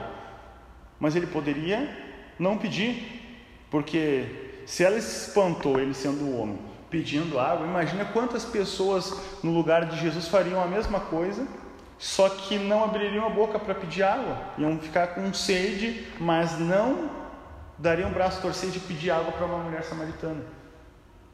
Olha o nível de religiosidade e cegueira que as pessoas estavam por não querer se comunicar por causa de religião, de não dar o braço a torcer, a torcer para não se comunicar com outra pessoa por causa da sua religião, por causa da placa da sua denominação.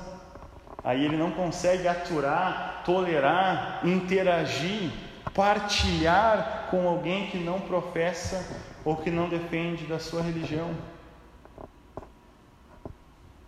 Nós somos alienígenas que não podemos interagir com as pessoas. Não, mas ele, é, ó, não é da nossa religião, não, não vamos a Bíblia fala para nós não interagirmos com incrédulos, com aqueles que conheceram as palavras, que são sem vergonha, que negaram a Jesus. Com esse eu digo que nem com mais. com sem vergonha, que conhece a palavra, mas vive errado. Mas agora com pecadores, com pessoas que não conhecem, a gente vai ver o nosso Senhor Jesus sentado, comendo, interagindo. Mas a sua igreja é tão santa que não pode interagir com o pecador, que não pode interagir com alguém que é diferente. Ah, mas a igreja vai virar uma bagunça. Não, o cristianismo, ele está de portas abertas para receber pessoas. E o poder transformador de Jesus vai se encarregar da transformação. É que o problema da religiosidade é que algumas pessoas acham que eles são o Espírito Santo. O religioso tem esse problema. Ele acha, não, não, se eu pegar essa pessoa que está tudo errada, cinco minutinhos comigo, tudo se resolve. Não é político. É o Espírito Santo. É o Espírito Santo. Ah, o cara é fraco na fé. Cinco minutinhos comigo aqui, ó, vamos conversar ali.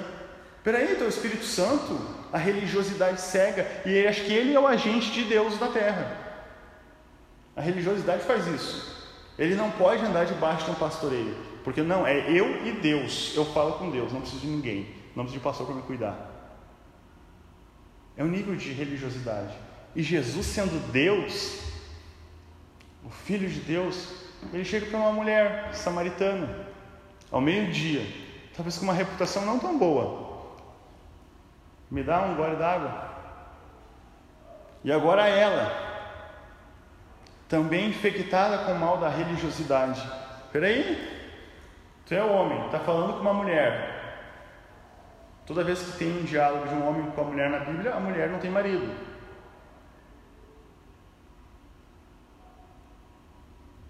Como eu vou te. Tu está me pedindo água? Tu é, samaritano, tu é judeu, eu sou samaritano. Tu é homem, eu sou mulher. É totalmente contrário. O que, que pode vir num diálogo de coisas tão distintas, de universos tão separados?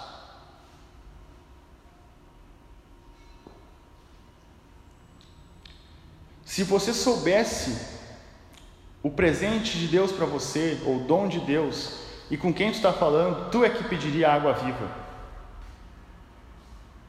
Água viva é. Tipo, aqui é um poço, não jorra. Água viva seria de, uma, de um rio. O Jacó cavou, deu para José, lembra? Aqui é poço de Jacó. Não tem água viva, não sai, não é uma fonte, é um poço. Se tu, mas tu não tem nem balde, nem corda, como é que tu vai Tu depende de mim agora, que eu é que estou na. Tu depende de mim para tirar. Como é que tu está me oferecendo algo maior? Será que às vezes a gente não conhece o Deus que servimos? Não conhecemos a provisão e o método dele trabalhar? Ou os métodos, porque Deus não tem um método único, Ele é um Deus criativo. Mas às vezes a gente não está familiarizado com Deus, às vezes a gente dá uma de samaritana. Como pode, Senhor, tu vai me fazer, alcançar tal coisa ministerialmente, espiritualmente, se não faz sentido. Mas se tu conhecesses o presente de Deus para ti e quem tu serve, tu ficaria ali pedindo água viva. Porque aquele que crê em mim, do seu interior fluirão rios de água viva. Às vezes o evangelho está estagnado dentro de nós, que a gente não acredita mais nessa verdade.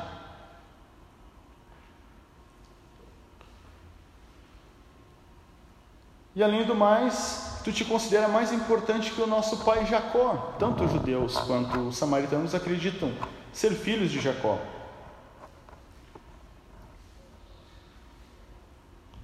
E Jesus deixa claro: quem bebe dessa água vai voltar a ter sede. Tinha uma canção muito antiga, acho que não vou poder cantar, o pessoal não gosta que eu cante aqui na imersão, mas que dizia assim: o, o poço de Jacó. O senhor deve lembrar, pastor. O senhor deve lembrar, o senhor é. Jacó tem água para beber.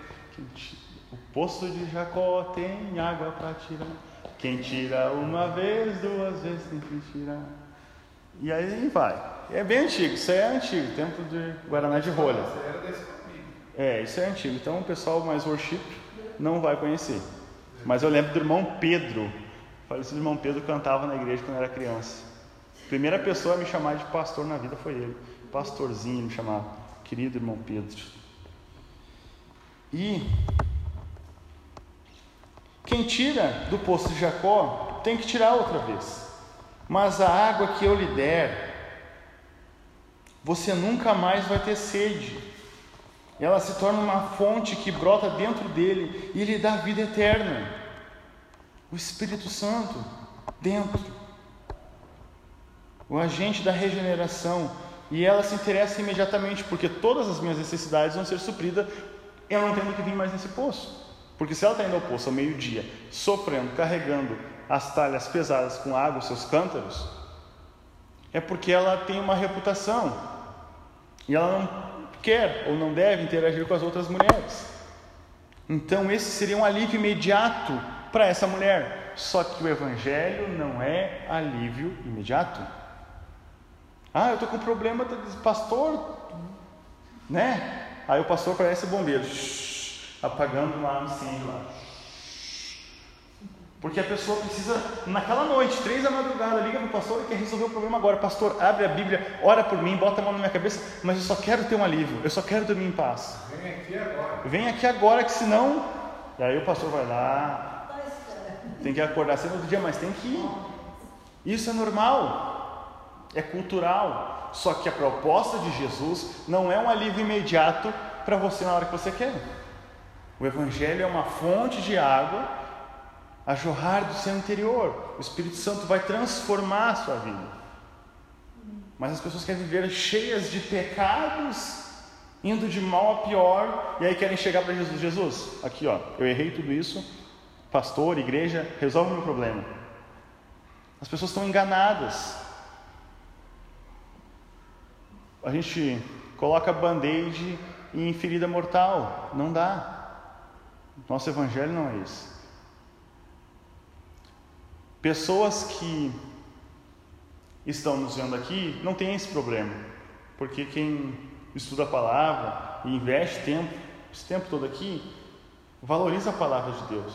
Mas as pessoas que não valorizam tempo estudando com a palavra de Deus são essas que dão problemas na igreja. São essas que dão problemas, que saem as ovelhas se enchem de carrapato, carrapicho, depois vem para o pastor limpar. Mas eles não têm tempo de parar, de se alimentar.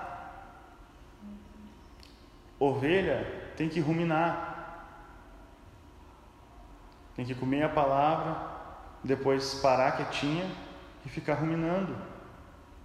As nossas ovelhas querem no McDonald's. Imagina uma ovelha comendo um Mac na hora, porque tem pressa, não tem tempo para Deus. Imagina o problema intestinal que vai dar. Daí depois que é a solução imediata. Se tu me der essa água, meu problema está sendo resolvido. Então tá, o evangelho não é alívio imediato. Chama o teu marido. Jesus toca na ferida. Dela, peraí, mas eu não tenho marido. Não precisa negar para mim. Eu sei, tu já teve seis e o que tu tem agora não é teu. E ah, mas não era marido. Daí, cinco. É, cinco. Isso. Cinco, o sexto agora não é teu. Daí alguns vão dizer, mas não era marido, porque a palavra original pode ser traduzida como senhor, então já teve cinco senhor. Enfim, independente, ela teve cinco homens. Seis. O sétimo é que vai solucionar o problema dela. Mas eu não tenho, eu sei que tu não é, e aí Jesus revela a vida dela. Mas agora eu vejo que tu é profeta, porque tu deu um sinal, uma revelação. E como a gente gosta de profeta com revelação, com CPF, com conta do banco. É, é fascinante, né? Só que isso não significa nada. Jesus disse: Porque eu falei, tu vejo que eu sou profeta?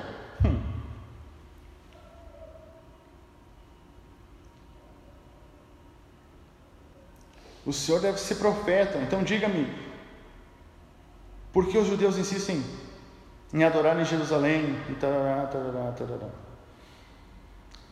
A sede dessa mulher não era somente da água. Quando ela vê em Jesus como profeta, como homem de Deus, ela não vai perguntar como solucionar o problema imediato dela. Quando ela entende que algo sobrenatural acontecendo, ela não vai procurar, eu quero uma casa, eu quero uma água encanada. A primeira pergunta dessa mulher é sobre adoração. A primeira coisa que ela quer solucionar dentro dela é sobre adoração. Eu preciso me relacionar com Deus. Se esse homem me revelou, esse homem é homem de Deus, é profeta, eu preciso saber por que, que os judeus que se dizem melhor adoram lá e por que, que nós adoramos aqui, que nós recebemos o Monte Gerizim.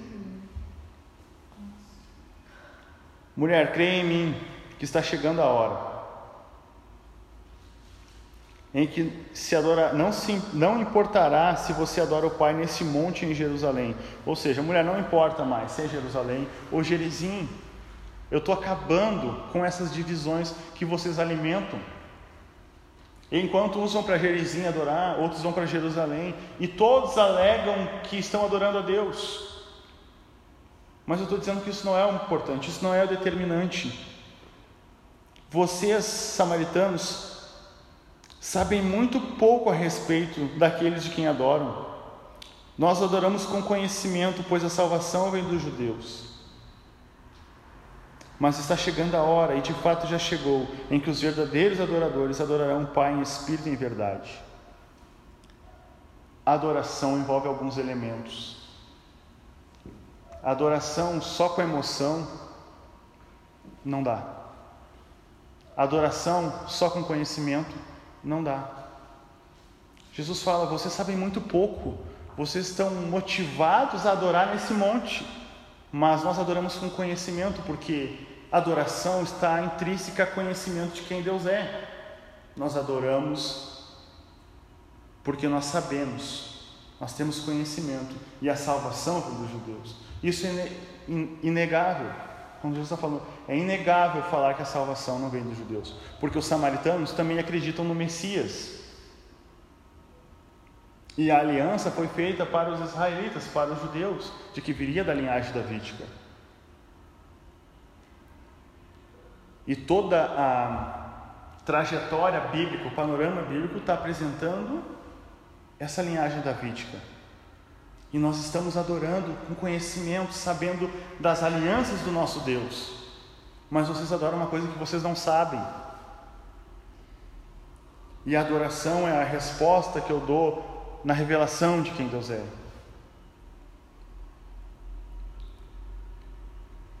Adoração envolve emoção, envolve conhecimento, envolve mente.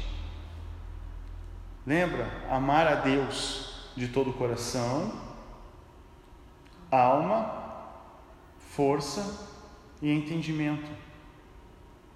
Envolve a nossa emoção. Aqueles mais não, isso é emoção. Sim, tu é um ser emocional, é óbvio que vai ter emoção no coração.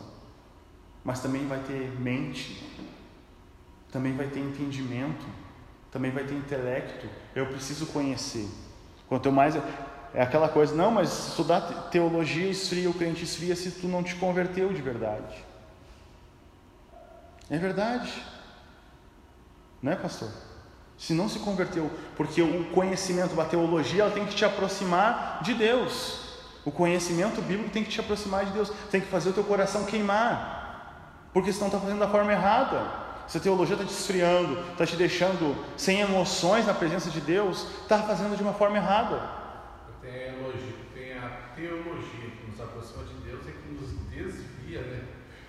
por falta de emoção, de paixão, de devoção. O nosso coração no conhecimento bíblico, ah, mas estudar Bíblia é chato, é maçante ouvir José por uma hora e tanto. É investimento no intelecto. Isso tem que ser revertido em emoção na adoração, em coração na, na adoração, em entendimento na adoração. E adoração não é só cânticos, também é, mas não é só cantar aqui dentro. É vida, é serviço a Deus, é servir a igreja, é gastar forças, energias em prol do serviço a Deus. Adoração também é cantar na igreja, abrindo um parênteses, porque às vezes a gente vem para a igreja para assistir a algo acontecendo, assistir alguém cantando, mas na cadeira onde eu estou eu preciso abrir a minha boca e cantar com a comunidade de fé, isso faz parte o povo ia para o templo e eles abriam as suas bocas e louvavam: Bendito és tu, Senhor. Louvai ao Senhor, cante, faz parte da igreja cantar. É previsto por Deus a igreja cantar, e toda a igreja cantar, não somente os ministros. Eu saliento isso porque há muita desconfiguração na adoração na nossa igreja. Isso geral no Brasil. Ah, o ministério tal está cantando, vamos lá assistir eles. Espera aí, acho que perdemos alguma coisa. Porque se a gente está indo lá para assistir o conjunto fulano de tal, a gente perdeu muito. Não, não, mas lá o cara é levita. Vai evitar. Eu preciso, com aquela comunidade que vai estar reunida, cantar, adorar, porque é uma encenação para o mundo que Cristo me salvou, nos salvou. A adoração é coletiva. No passado nós cantávamos aquelas duas aves. Te exaltamos. Nós cantávamos juntos, nós, nós reunimos-nos aqui. Hoje é eu, eu, eu, é só eu nas letras. Mesmo em comunidade é só eu, porque isso mostra como a igreja é egocêntrica. E parece que é só eu e Deus na adoração. Só eu e Deus.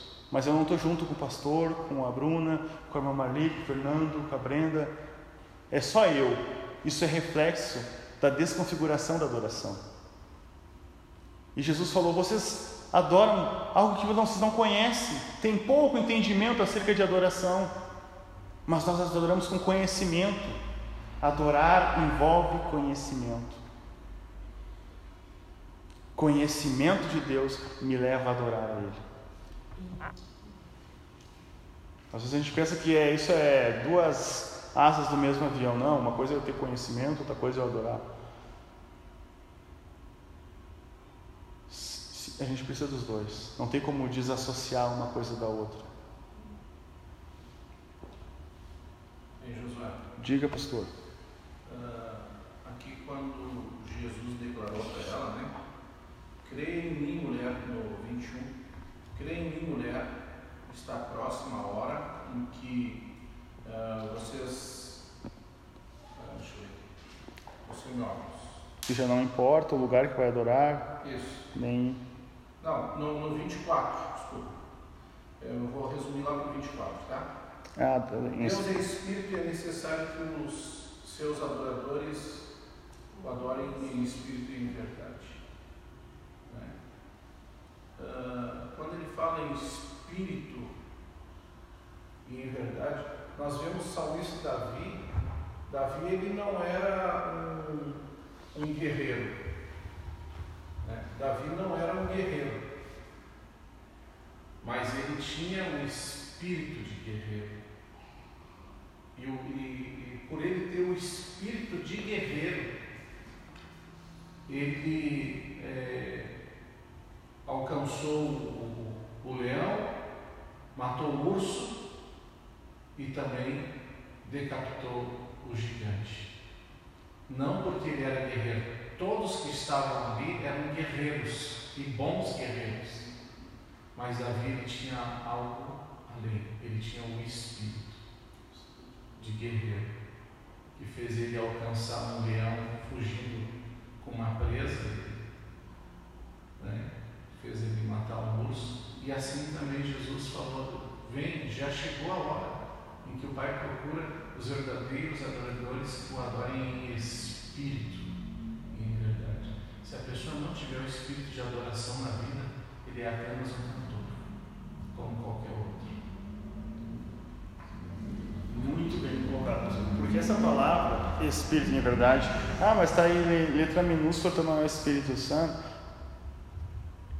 Nessa passagem tem exatamente isso. Envolve o espírito humano, porque eu adoro a Deus no meu espírito, porque agora eu sou templo, então é interna adoração.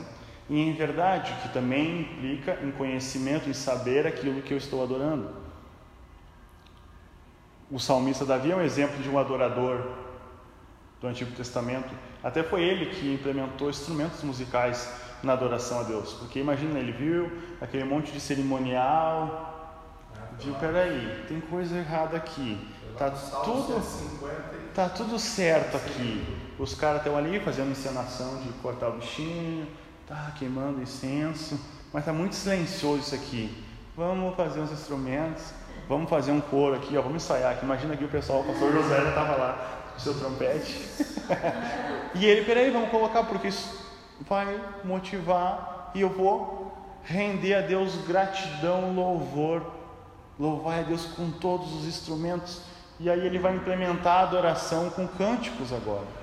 E sabe, o servo inútil é aquele que só faz o que é previsto, né? O Davi não foi aquele inútil que só fez, não, é só previsto, vamos fazer só o que está. Não, não, vamos fazer algo a mais para Deus. Vamos ter, sabe, colocou o espírito nisso. Não, a está tá enraizado em mim. Eu quero externar para Deus o quanto eu amo, o quanto eu adoro. Vamos externar, externar isso. Nós precisamos ter esse espírito adorador. E aqui, para nós encerrarmos, Jesus não tem no Evangelho de João o mistério de dizer quem é o, que ele é o Messias, mas ele vai se apresentar como Messias para uma mulher pecadora, com a vida desregulada, mas faminta por entender sobre adoração, faminta por adorar a Deus. Aí ele fala: Nós esperamos o Messias, e quando ele vier, ele vai nos revelar tudo. E aí Jesus fala: Eu sou o Messias, é eu que tu está esperando. Essa tua dúvida interna de quando será que vai vir ele, vai nos revelar e vai tirar esse jugo, essa inimizade que há entre os nossos, os nossos povos, que há no nosso coração, quando ele vai vir e vai regularizar tudo e vai poder me deixar dormir tranquila porque a minha vida é toda desregulada. Jesus diz assim: ó, Eu sou, eu que falo contigo. E aquela mulher que foi para pegar água teve uma transformação, um encontro com Jesus a ponto de abandonar os seus deveres domésticos, deixou o cântaro e não, não, eu preciso compartilhar, eu preciso ajustar a minha vida. E ela vai para a sociedade e ela comunica: olha, eu estava errada. E todo mundo sabe agora, aquilo que talvez alguns olham, ela está morando com um cara que não é ela, sabe? Aquela fofoca, ela aqui, ó, ele revelou tudo que eu tenho feito. E o texto diz isso, mas provavelmente aqui, ó, estava errado até esse ponto mas ele mostrou. Agora vale a pena segui-lo. Agora vale a pena eu ter uma vida endireitada, porque o Evangelho não é só alívio imediato. Transformou a vida dela, agora eu preciso comunicar isso para outras pessoas. Venham, venham, venham aí. Encontramos o Messias. Os samaritanos festejam por ter 13 judeus e por eles ficavam mais tempo. Aquela divisão que tinha, aquele clima tenso, por ter o Senhor Jesus que religa, que remove a distinção entre judeus e gentios. Agora ele liga, transforma aquela comunidade de samaritanos tem o privilégio de saber que o Messias foi manifesto. Quando alguns vão ter essa noção de Israel só na morte de Jesus, os samaritanos têm o privilégio de festejar com os judeus e tendo o Messias durante alguns dias. Porque uma mulher sedenta por entender sobre adoração. Às vezes as pessoas estão na nossa volta cheia de bagunça, mas elas se preocupam com as coisas eternas, porque há um vazio dentro do homem que só Deus pode preencher. E a gente, não, vamos tentar, não sabe a resposta. Essa pessoa precisa de Deus. Precisa ser alto e claro. Você está adorando ou está gastando forças em uma coisa que você não conhece. Você precisa canalizar essas forças e a sua adoração em Jesus Cristo de Nazaré, que transformou essa samaritana, que transformou a minha vida e que pode transformar a tua também. E é, é simples, mas a gente não, não segue o padrão de Jesus. A gente dá toda uma volta, faz toda uma estratégia para compartilhar uma coisa tão simples que Jesus fez. E está aqui. Ei, José. Diga, Jesus veio até essa mulher não para julgar o conhecimento dela, porque a primeira coisa que ela apresentou foi o conhecimento que ela tinha. Né? Jesus veio para julgar ela fazer um julgamento da, da condição moral dela também, e espiritual. Ajustar. Não condizia o espiritual com o moral. E Jesus julgou ela. Ah. E ela aceitou ser julgada por Jesus e imediatamente ela saiu dali perdoada e já frutificando. Né? Mas nós temos hoje nos nossos dias pessoas que é, têm o um conhecimento espiritual, mas não aceitam ser julgados pela palavra, ser examinados pela palavra, porque a palavra é que, que me julga, né? É. E as pessoas não aceitam e não conseguem frutificar. Não frutificam em casa, na família, em lugar nenhum. Muito bem colocado pelo pastor. Moral e espiritual precisam estar alinhados. Eu tenho uma vida espiritual, sinto Deus, adoro a Deus, mas a vida moral está toda bagunçada. A adoração a Deus é em espírito, sim, mas em verdade. A verdade é essa que confronta a nossa vida. Estudando sobre o João, tem muitas pessoas que rejeitam a Jesus. E uma, o autor disse uma coisa interessante: as pessoas uh, não gostam da Bíblia, não aceitam a Bíblia porque a Bíblia não aceita a condição que elas vivem. Então eles já automaticamente rejeitam a palavra de Deus, automaticamente rejeitam porque a sua não querem ser confrontados como essa mulher que aceitou a transformação e foi testemunha de Jesus, mas a parte espiritual e a moral precisam estar alinhadas na verdade bíblica, porque senão nós não vamos seguir e nós não vamos alcançar uma vida de santidade em Jesus. Vamos encerrar. Eu agradeço a todos que estiveram conosco nesse período. Semana que vem voltamos. Nós estamos quase acabando, encerrando o ano com imersão também. Então, não vou passar tanto conteúdo novo porque o tempo está muito, muito esgotado. Então, tanto para a gente reunir conteúdo. Então, vamos voltar semana que vem. Vamos falar um pouco mais de João. Todos concordam? Vamos falar nesse formato. Quem não gostou, não assista. Quem gostou, assista, envie para alguém que pode ser edificado. O nosso propósito é edificar vidas com a palavra de Deus. Aquilo que você tem dificuldade de entender a palavra de Deus, nós estamos aqui disponíveis para ouvir perguntas, ajudar e a motivar você a estudar a palavra de Deus, porque é a única que transforma, que liberta. Deus abençoe a cada um dos irmãos que estiveram nos ouvindo.